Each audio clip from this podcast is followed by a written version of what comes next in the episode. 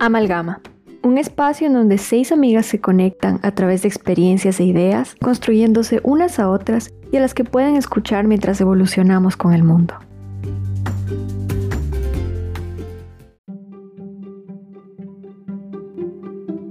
El liderazgo no es un rango, es una decisión. Este es un extracto del libro Leaders It Last de Simon Sinek, en donde el autor explica las cualidades que debe tener todo líder.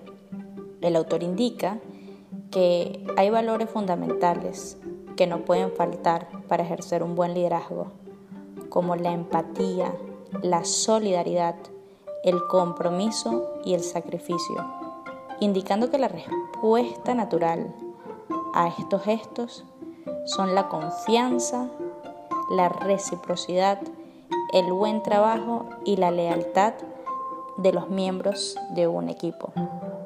En este episodio queremos conversar sobre el significado del liderazgo para nosotras. ¿Quiénes nos inspiran? ¿Quiénes son una referencia para nosotras? Las cualidades que admiramos, las que hemos aprendido y las que queremos aprender. En el mundo hemos visto muchos líderes, amados y temidos. ¿Qué es realmente el liderazgo? Jesucristo, Napoleón, Simón Bolívar, Gandhi, Washington, Martin Luther King, entre los más mainstream. La historia antigua y contemporánea también nos ha dejado un mal sabor de boca con algunos líderes contemporáneos. ¿Y cuántos no hemos visto debutar en la región con personalidades arrogantes, revestidos de una autoridad con titularidad y muchas malas decisiones? ¿Son ellos líderes? Es un tema para cuestionarse. Además de ello, también hemos visto a muchos liderar sin ninguna autoridad. Sin embargo, tienen una capacidad para servir, para alcanzar objetivos, desde su intención, por mera personalidad. Este es un tema que nos interesa muchísimo a todas y que tiene muchísima tela por cortar, por lo que queremos conversarlo con ustedes el día de hoy. ustedes sobre el liderazgo? Para mí es la persona que inspira a que otros hagan algo. Entonces, por inspira me refiero que no lo hacen por autoridad o porque lo tengan que hacer, sino que sienten que quieren hacerlo. Y creo que para mí eso es el líder, que motiva a los otros, inspira a los otros a moverse en cierta dirección. Y creo que incluso a veces no es voluntario. Hay muchos que quieren ser líderes y muchos que quieren meter las manos en las masas porque todos tenemos algo que nos motiva, pero no todos tenemos las habilidades para ser líderes y mucho es algo innato, mucho viene de personalidad, mucho viene de... De, de, la manera de expresarte. Entonces, creo que, y eso iba a ir con lo que Mariana había mencionado, el tema de sacrificios. Y hay una, para mí hay una diferencia entre héroes con líder, ¿verdad? Los héroes quieren ser héroes, se sacrifican por los demás y casi que hay una martirización a través de ellos. Pero creo que el liderazgo hoy en día ya no es tanto liderar un país y que es un solo liderazgo literalmente que viene con un tema de, de autoridad. Creo que muchas personas son líderes sin saberlo y viene por su capacidad de influencia. Hay personas que tienen autoridad natural, sea por conocimiento, y me refiero a natural porque es que no tiene que ver con el cargo que tengan o la posición que ocupen en la sociedad. Para mí el liderazgo viene desde su vibra de persona que la gente les agrada estar con ellos, que saben conectar con ellos y por eso es que las personas van a ellos y les prestan atención o recurren a ellos. Y lo segundo para mí que tiene un líder demasiado importante y que esa es una característica fundamental del liderazgo, buen liderazgo, es la inteligencia emocional, porque esas personas, esos líderes saben lidiar con grupos. Para mí lo fundamental ahí es esa inteligencia emocional de una persona saber tratar con los grupos y tener por lo menos algún tipo de conciencia que está liderando a pesar de que no lo quiera. Ahora que dices eso, hay un libro que se llama Emotionally Intelligent Leadership que hablaba justo de eso habla de que para que un líder pueda liderar correctamente, entre comillas, porque, bueno, la definición que daba en este libro, se tenía que entender a sí mismo, tenía que entender sus emociones identificar sus emociones para poder manejarlas correctamente, poder usarlas para su ventaja, poder usarlas para motivar a otras personas y con esa inteligencia emocional va a poder entender el ambiente en el que está y cómo el ambiente en el que está va a afectar sus emociones y va a afectar las emociones de las personas con las que se rodea. Y con esa inteligencia emocional también viene entender las emociones de la otra persona, entender cómo la otra persona se está sintiendo sin que te lo tengan que decir, entender cómo el ambiente está afectando a esa persona y cómo tu presencia está afectando a esa persona. Entonces hablaba de eso. Hay que a pesar de que hay muchas herramientas que parecen hard skills, como skills que se pueden aprender así, técnicas y cosas específicas que puedes hacer, que puedes decir, también creo que va mucho los soft skills con el liderazgo, con, aprender a, a, llevar las situaciones, aprender a manejar la gente, todos esos social skills, esas habilidades sociales, creo que se vuelven súper importantes en este tema. Sí, en ese sentido, el liderazgo está relacionado con la capacidad que tiene una persona de influenciar en el comportamiento de otros seres humanos, de un grupo de masas. Sin embargo, yo estoy convencida de que el liderazgo se construye, que es un ejercicio que podemos poner en práctica y mejorar día a día cuando mejoramos ciertas cualidades. Creo que el liderazgo es positivo en la medida en que justamente estas cualidades de las que ustedes estaban hablando pueden fortalecerse. Para mí es indispensable que un líder cumpla con ciertas características, no como un, arquetipo, sino, bueno, creo que, que es fundamental que ciertas habilidades blandas sean manejadas por un liderazgo que me inspire. Y creo que son habilidades que tienen las personas de las que yo busco inspirarme. Por ejemplo, saber escuchar, que sepa interpretar las necesidades de quienes lo siguen. Simon Sinek en este libro cito Leaders It Last el líder no era quien estaba a cargo, sino que cuidaba de los que quienes, de quienes estaba a cargo. Y, esto lo podemos ver en política, líderes empresariales, lo importante que es conocer, saber leer, tener ese olfato, lo que llaman en política el olfato político, para conocer las diferentes necesidades, saber escuchar, sentarse, dialogar, poder tener empatía con los otros, poder ponerse en el lugar de los demás. Yo creo que, esto es uno de los valores más significativos que debe tener un líder. La empatía es fundamental. Y, bueno, así como también las habilidades comunicativas son, son imprescindibles para un buen liderazgo. Eh, creo que para mí se diferencia un liderazgo bueno, positivo, cuando éste tiene la capacidad de generar consensos, de poder unificar, incluso más aún cuando estás en el ámbito político. John Quincy Adams dijo que si tus acciones inspiran a otros a soñar más, a aprender más, a hacer más y a convertirse en más, entonces eres un líder. Es que los liderazgos vienen de muchos lados. Puede ser un liderazgo musical, político, deportivo. Hay personas que han unificado naciones sin necesidad de ser gobernantes. Y hay gobernantes que han dividido y separado naciones con la titularidad del bien común.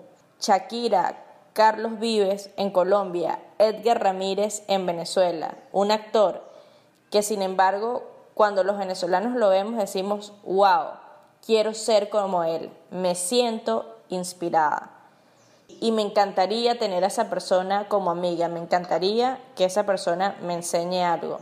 Todos en algún momento podemos inspirar a los demás. ¿Ustedes sienten que han tenido oportunidades, roles donde han ejercido un liderazgo? Y si es así, ¿cuáles fueron estas cualidades que aprendieron para que realmente su liderazgo fuera efectivo? Yo he tenido full oportunidades de posiciones de liderazgo, donde me ha, tocado aprender o identificar cuáles son herramientas necesarias o características de un líder. Empezando en, en la universidad, más que todo, no se enfocó todo eso. ¿Sabes? Estuve en modelos de Naciones Unidas y en debate, y luego pasé a ser particularmente en debate, ¿sabes? La jefa del equipo. Trabajé en una organización, además, que su enfoque era enseñar liderazgo en militantes de partidos políticos aquí en Venezuela. Entonces te hace reflexionar muchísimo, no solamente la parte teórica de qué hace un líder, sino en verdad la parte elemental que es que viene de la persona, porque no hay nada peor que un líder forzado, o sea, porque no te nace. Entonces, para mí lo más importante que ha sido que yo aprendí de mis momentos de liderazgo en mis éxitos y en mis fracasos es la parte y la intención y el reconocimiento del trato hacia los demás. Porque tú puedes ser líder porque tienes la personalidad, ¿no? Entonces las personas siempre ocurren a ti y luego dio la casualidad que hay un grupo grande y dicen, Ana Victoria es la líder, por decirte yo, por decirme yo.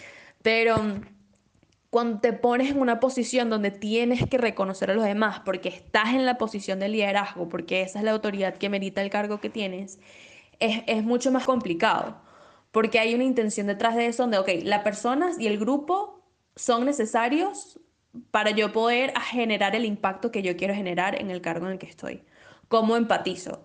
Y no solamente cómo empatizo, porque yo puedo escuchar y yo puedo aprender, sino es cómo lo comunico de la mejor manera. Porque la realidad es que una persona que está en una posición de liderazgo le toca tomar las decisiones difíciles, que no lo tienen que tomar las otras personas. Entonces las personas muchísimas veces recurren a ellos. Y en mi caso, eso es lo que me pasó cuando yo estaba en la presidencia de debate de mi, del equipo de debate de mi universidad Em, te recurren a ti para que tú tomes decisiones difíciles y tú eres un huele frito más de su edad intentando tomar decisiones, tomando la consideración de todo el mundo. Entonces, por respeto al equipo que tienes, por respeto a las personas que te están dando ese voto de confianza, tienes que hacer ese esfuerzo necesario que es full difícil. Y, sí, y hay personas que sí creo que se les da mejor que otras, y también creo que hay personas que tienen la capacidad de aprenderlo. Creo que ahorita con las cosas que conozco y en la medida que fui creciendo en la organización, estas que les conté, y en la medida que fui tomando liderazgo en otros proyectos personales que tenía o en mi vida o todo ese tipo de cosas, he aprendido lecciones que si tuviese que volver a tomar esas posiciones, lo haría distinto. La forma que comuniqué problemas, la, la manera en que racionalicé eh, tomas de, de, de, solución de problemas que se nos presentaban a lo largo, obviamente completamente circunstancial a la situación, haría cosas distintas ahorita. Más que todo en saber comunicarse. Yo también tuve varias experiencias en la universidad que me han dado situaciones interesantes. Por ejemplo, un año yo era la directora de eventos de la universidad y teníamos que hacer eventos para toda la universidad, o sea, eventos muy grandes. Yo tenía cuatro asistentes. Los cuatro eran completamente distintos. Entonces estuve en situaciones muy interesantes. Por ejemplo, nosotros, yo decidí que iba a delegar porque me di cuenta de lo importante que era que la gente se sintiera que tenía responsabilidad y que ellos lo iban a hacer y que no era que, que uno lo manda y, y ellos no tenían ninguna, ningún poder de decisión. Entonces cada uno tenía sus responsabilidades. Un día cerca de un evento, una de las asistentes no aparecía. Dejó de responder los mensajes, no había dicho si había hecho sus tareas, nada de lo que le había tocado. Y entonces ahí me viene la situación de, bueno, ¿qué hago? Le mando un mensaje gritándole, regañándola, diciéndole que está su responsabilidad. Y decidí irme por el otro lado. Decidí pedirle que fuéramos a un café, a hablar, a sentarnos a, a, a ver cómo estaba.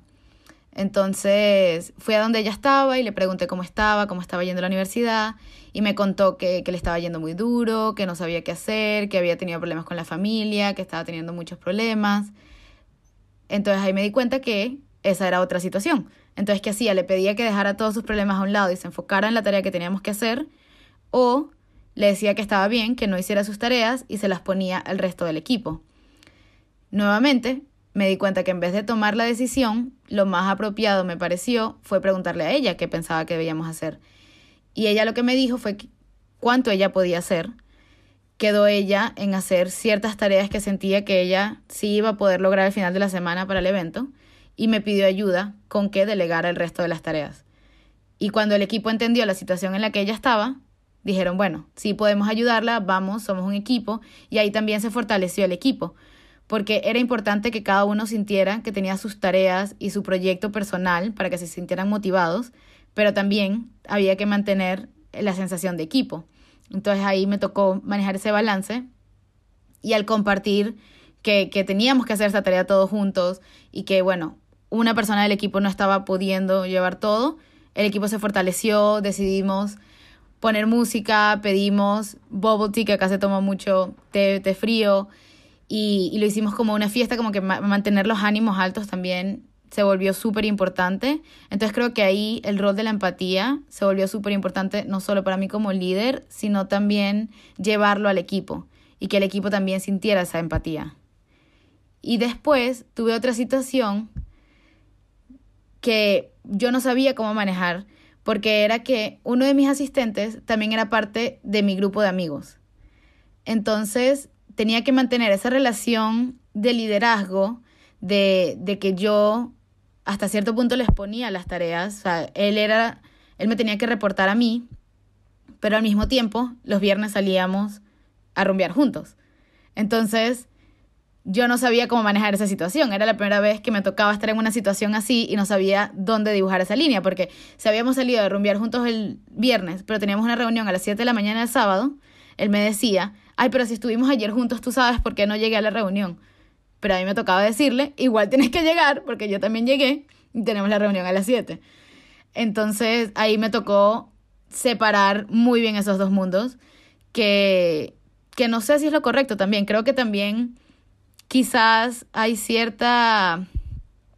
Hay ciertos estilos de liderazgo. Me imagino que habrán personas que dirán, agárrate de esa amistad y motiva con esa amistad, pero por otro lado, hay que tener también esa línea marcada entonces, bueno, esa fue el rumbo que yo tomé, fue separarlo y decirle, los viernes en la noche somos amigos excelentes y los sábados en la mañana seguimos siendo amigos excelentes, pero tenemos, somos un equipo de trabajo y igual tienes que mantener las responsabilidades. Pero estuvo complicado. Sí, indudablemente liderar un equipo es sumamente complicado. Yo también tuve algunas experiencias de liderazgo estando en la universidad, en los modelos de Naciones Unidas, como jefe de delegación, asesoría académica, eh, también dentro de una organización que se llama IESEC, era coordinadora de, algunos proyectos y luego ya en la vida laboral, desde mi, primer cargo siempre tuve personas con las que trabajaba y, y con las que tenía un rol de liderazgo y de gestión.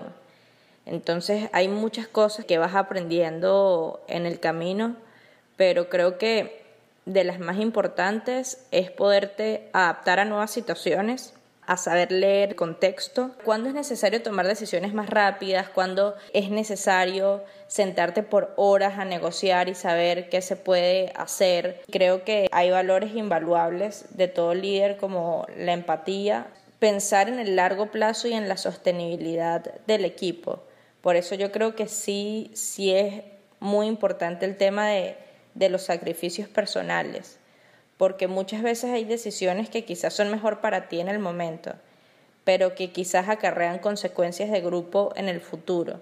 Entonces yo creo que poner en primer lugar la visión del equipo, la institucionalidad del equipo, antes que tus necesidades, antes que tus prioridades, creo que, que eso es una de, de, las virtudes que puede llevar a un líder a hacer un, un mejor trabajo. Es súper importante, pero tiene que ser genuino. Porque yo siento que se siente si un líder lo hace por quedar bien.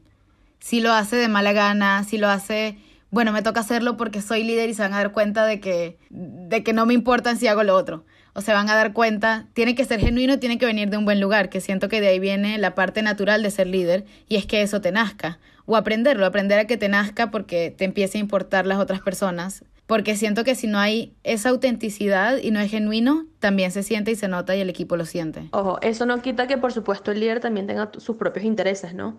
Pero es saber hacer como esa mezcla, porque todo el mundo va a tener sus propios intereses y, no, es tanto, no es tan mal que veles por ellos, sino es como la manera que lo haces creo que algo también que he aprendido full es em, el reconocimiento de cuando tomas esas decisiones que a lo mejor no beneficia tanto del equipo, pero sí beneficia un, un bien mayor. Creo que eso también es, es, demasiado difícil saber cómo, cuando estás particularmente en equipos, Porque en jefes, si, si tu posición de liderazgo también viene con un título de cargo administrativo en tu trabajo, pues es mucho más fácil tomar, es mucho más justificable las decisiones que tomas. Pero cuando estás en equipos más de forma abstracta, eh, en modelos Naciones Unidas de data en mi caso y todo ese tipo de, de situaciones, em, que son tus pares, o sea, they're your peers, es muy difícil balancear tus decisiones personales con las decisiones de los demás porque a lo mejor o con las consideraciones de los demás porque a lo mejor ellos no entienden por qué tú estás tomando ciertas decisiones o porque estás empujando de esta manera y no de la otra manera.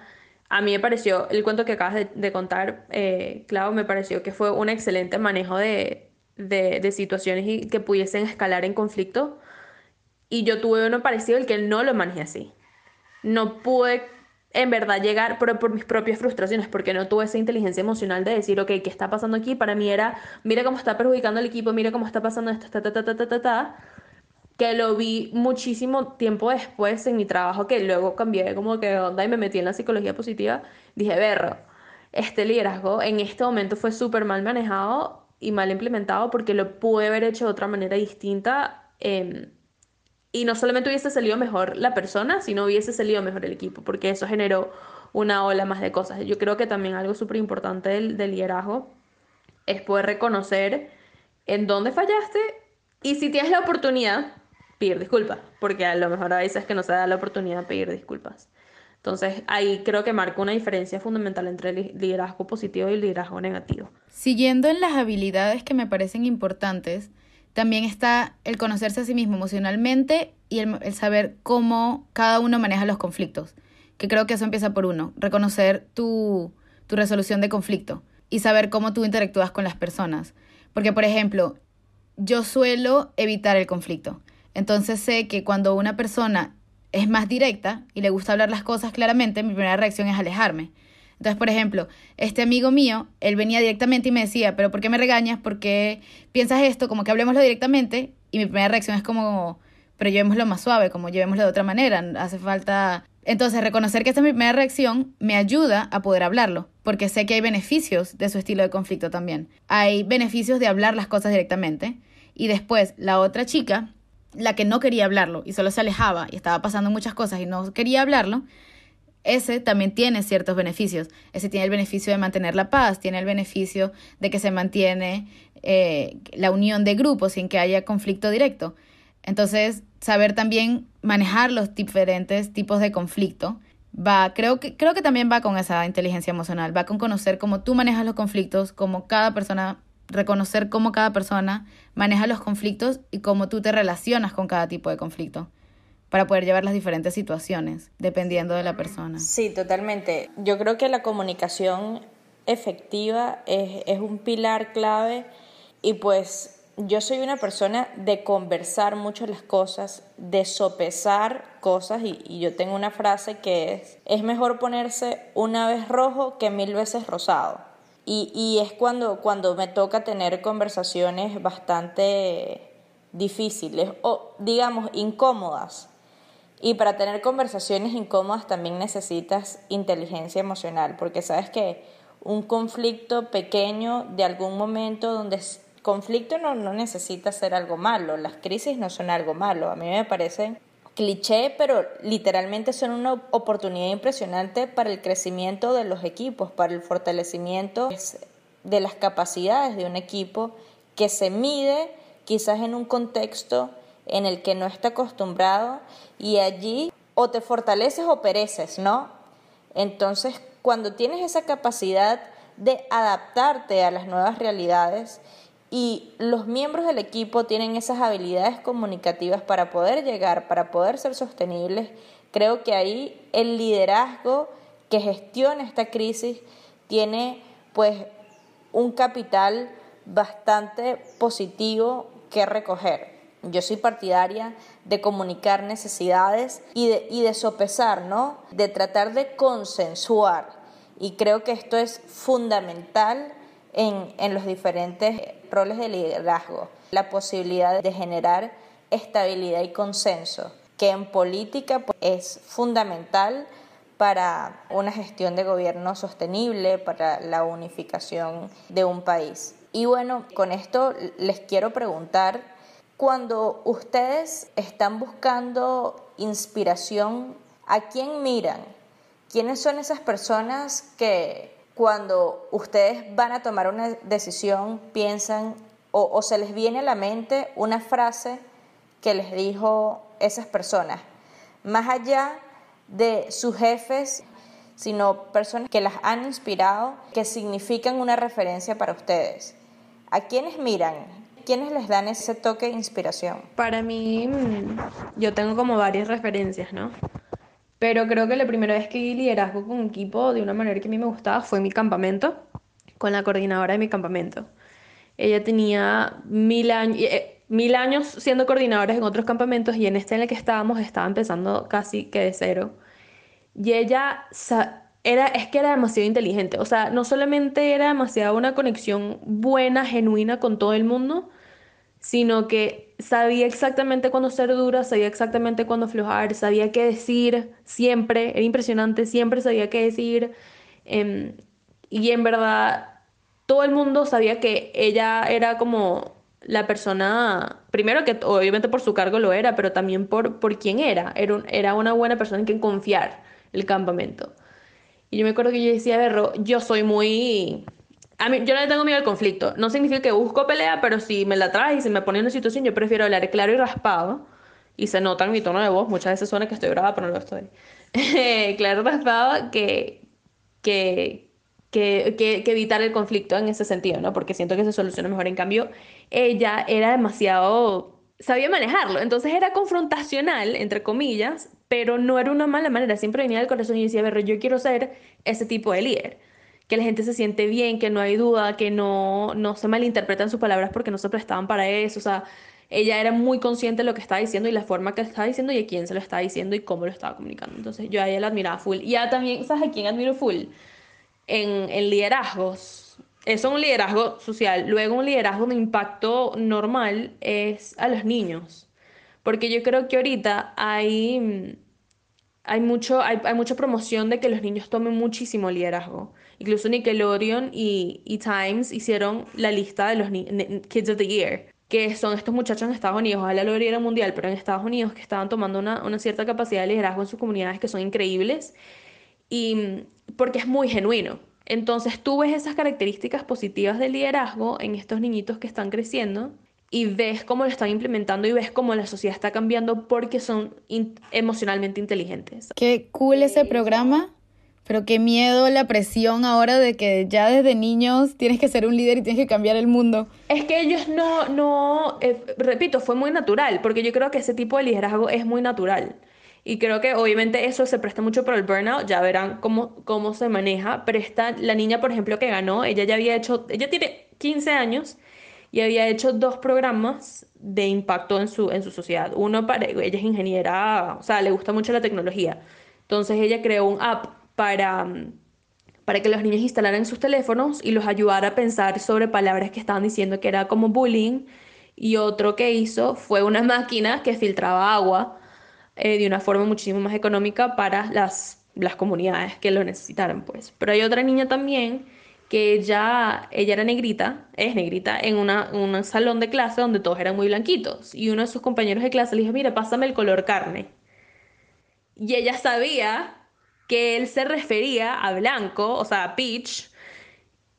Y ella decía, conchale, no me gustó eso. Y ella empezó a trabajar con Crayola. Ella empezó a hacerlos y luego se asoció con Crayola para crear una línea de colores de piel. Entonces ella ahorita es asesora de creencia. Entonces ves todos estos niños que tienen 10 años, 11 años, 12 años, 13 años, que ven problemas genuinos en la sociedad, deciden tomar el liderazgo porque para ellos la solución es fácil. Obviamente tienen a personas que lo están ayudando, pues tampoco es así, pero estoy consciente de la situación. Pero es muy genuino ese liderazgo y ellos lo ponen de una forma muy simple. Entonces, ¿por qué les prestamos atención a ellos? Porque nosotros escuchamos un niño y que, wow, qué inteligente ese niño, wow, qué increíble este niño, este niño tiene un potencial increíble? Es porque viene naturalmente. Entonces, obviamente, cuando los formas van a ser grandes líderes, pero algo pasa, y es mi gran pregunta ahorita, de por qué cuando nosotros buscamos liderazgos políticos importantes para hacer impacto en un país, eh, muchas veces fallan. ¿Me explico? En mi caso en Venezuela yo no encontré ningún liderazgo político venezolano de personas con cargos que en verdad están en una situación de hacer cambio latente, el necesario en Venezuela, que yo te digo ese. Y cuando veo en el mundo ahorita con todo el tema del coronavirus, digo, honestamente son puras mujeres, que sí la de Nueva Zelanda y todas ellas, pero son muy pocos. Entonces me pregunto qué pasa en el camino. Yo me pregunto si el poder puede dañar el liderazgo natural. ¿Creen que los líderes naturales buscan tener poder o más bien se alejan del poder? ¿Creen que hay una relación o será totalmente no relacionado el poder y el liderazgo? O sea, el deseo de poder y el liderazgo. Bueno, yo tenía un profesor que decía que el poder no cambia a la gente, la desenmascara. Este es un profesor que está dentro de las altas élites políticas del país y terminó desviándose del proyecto político democrático. Sin embargo, conozco, no lo justifico para nada, me parece totalmente reprochable y esta decisión que él tomó, sin embargo, creo que sus necesidades, prioridades no fueron escuchadas por parte de quienes estaban por encima de él. Yo creo que, que, sí hay liderazgos políticos que, que cuentan con estas habilidades blandas, sin embargo, muchas veces hay tanto de lo malo que opaca lo bueno, ¿no? Resulta bastante complicado. Y es que hay diferentes tipos de liderazgo. Sin embargo, creo que, no debemos confundir las herramientas de manipulación con las cualidades genuinas, auténticas, que nosotras sabemos que debe promover un, un, liderazgo y que creo que estos espacios son fundamentales para poder hablarlos. Yo, por ejemplo, sí quisiera tocar dos líderes políticos que para mí, bueno, han sido un ejemplo y sí son referencia en su accionar. Y con esto quiero traer a la conversación a Angela Merkel, quien es canciller de Alemania, ha estado ostentando el cargo por 16 años, ha ganado consecutivamente seis elecciones, fue la primera mujer en su país en llegar a este cargo, por lo que ha superado muchísimos techos de cristal y ha podido ejercer un liderazgo fundamental no solo en su país, sino en la Unión Europea. Quisiera comentar las diferentes cualidades que veo en ella y por qué es una referencia para mí. La primera es la superación de las crisis. Angela Merkel estaba liderando una potencia global en el 2008 con la crisis económica. Debido a esta situación, tuvo que implementar medidas duras de austeridad. Además de eso, en el 2015, con la crisis de refugiados en Europa, tuvo una política de puertas abiertas que, aunque fue muy criticada, supo poner los derechos humanos y la dignidad humana antes que cualquier otro elemento. En el 2020 y, justo aún en el 2021, con muchísima mesura y muchísima responsabilidad, ha sabido gestionar muy bien la pandemia. De ella rescato justamente esto, la cautela, la prudencia, la mesura, la capacidad de generar alianzas, la capacidad de unificar a la Unión Europea en un momento de crisis. Y yo creo que, que justamente esto, yo creo que el, el, liderazgo se trata de unificar, de amalgamar, de generar estabilidad. Y creo que ha sido uno de los roles más importantes de Angela Merkel en su gestión como canciller de Alemania por muchos años, aunque con muchísimos desaciertos, como todo líder político, creo que son muchas más las cosas que Qatar. Por otro lado, quisiera mencionar a Obama, disto de él en muchas de las políticas económicas implementadas. Sin embargo, hay cualidades de su liderazgo carismático y genuino que quisiera resaltar. Y en primer lugar quisiera, bueno, mencionar este hecho de ser el primero, de arriesgarse, de ser el primer presidente negro de los Estados Unidos de América, de venir de una familia afrodescendiente y que a pesar de todas estas limitaciones y estos obstáculos, llegó a ser el presidente de la... Para mí las habilidades comunicativas de Obama y las habilidades de empatía que puede tener este liderazgo son sumamente auténticas. Es uno de, los líderes en la palestra pública con mejores habilidades en este ámbito y además de ellos, pues muchísimas personas, amigos, autoridades que realmente tuve que, wow, de verdad impactaron demasiado en mí. Es que todos tenemos la capacidad de liderar. El liderazgo es como, es una práctica que si nosotros la fortalecemos día a día, adquirimos muchísimas más habilidades y capacidades para ejercerlo. Para mí es fundamental que el líder pueda poner las necesidades del equipo por encima de las de él mismo y que se fundamente en valores esenciales como la empatía y el respeto hacia los demás, que se perciba a sí mismo como una autoridad sino como un ser humano y que tenga la capacidad de conocerse a sí mismo, de conocer sus pilares, de conocer sus valores, para así gestionar los conflictos, gestionar las crisis y adaptarse al cambio. Creo que todos estamos buscando inspiración, por eso siempre necesitamos referencias de cómo hacer las cosas, pero así como también hay muchas otras personas alrededor de nosotros a las que nosotros inspiramos. Y no quiero hablar de grandes masas o equipos gigantes, sino en nuestra familia. Si miramos a nuestros primitos más pequeños, estoy segura de que nosotras somos sus grandes rockstars o sus grandes líderes. Entonces, eh, creo que, que, como comunidad, que como familias, siempre eh, estamos en roles donde tenemos que gestionar crisis, que tenemos que gestionar personas. Y creo que aquí es fundamental en nuestra vida cotidiana, cuando estamos tomando decisiones, cuando vamos a comunicar, incluso con nuestra pareja, con nuestros amigos, en nuestras relaciones. Creo que aquí es fundamental estas soft skills, estas habilidades blandas, esta capacidad de consensuar, esta capacidad de poder realmente escuchar lo que, está, eh, lo que te está diciendo el otro, pero realmente escuchar. Toda buena conversación comienza y termina con la capacidad de escucha que tienen estas dos personas y con la capacidad que tienen estas personas o grupo de personas de poner sus necesidades sobre la mesa. Entonces yo creo que en este punto saber sopesar y saber consensuar son habilidades fundamentales de todo liderazgo como estas, muchísimas más, y que bueno, que creo que es importante tener estas conversaciones y poder promover estos liderazgos positivos, ¿no?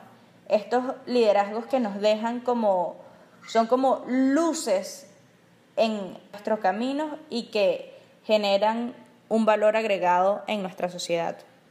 Y con eso concluimos la conversación de hoy. Muchas gracias por escucharnos y nos escuchamos la próxima semana. Chao. No se olviden de seguirnos en nuestro Instagram, arroba amalgamashow. Aquí los esperamos para el próximo episodio.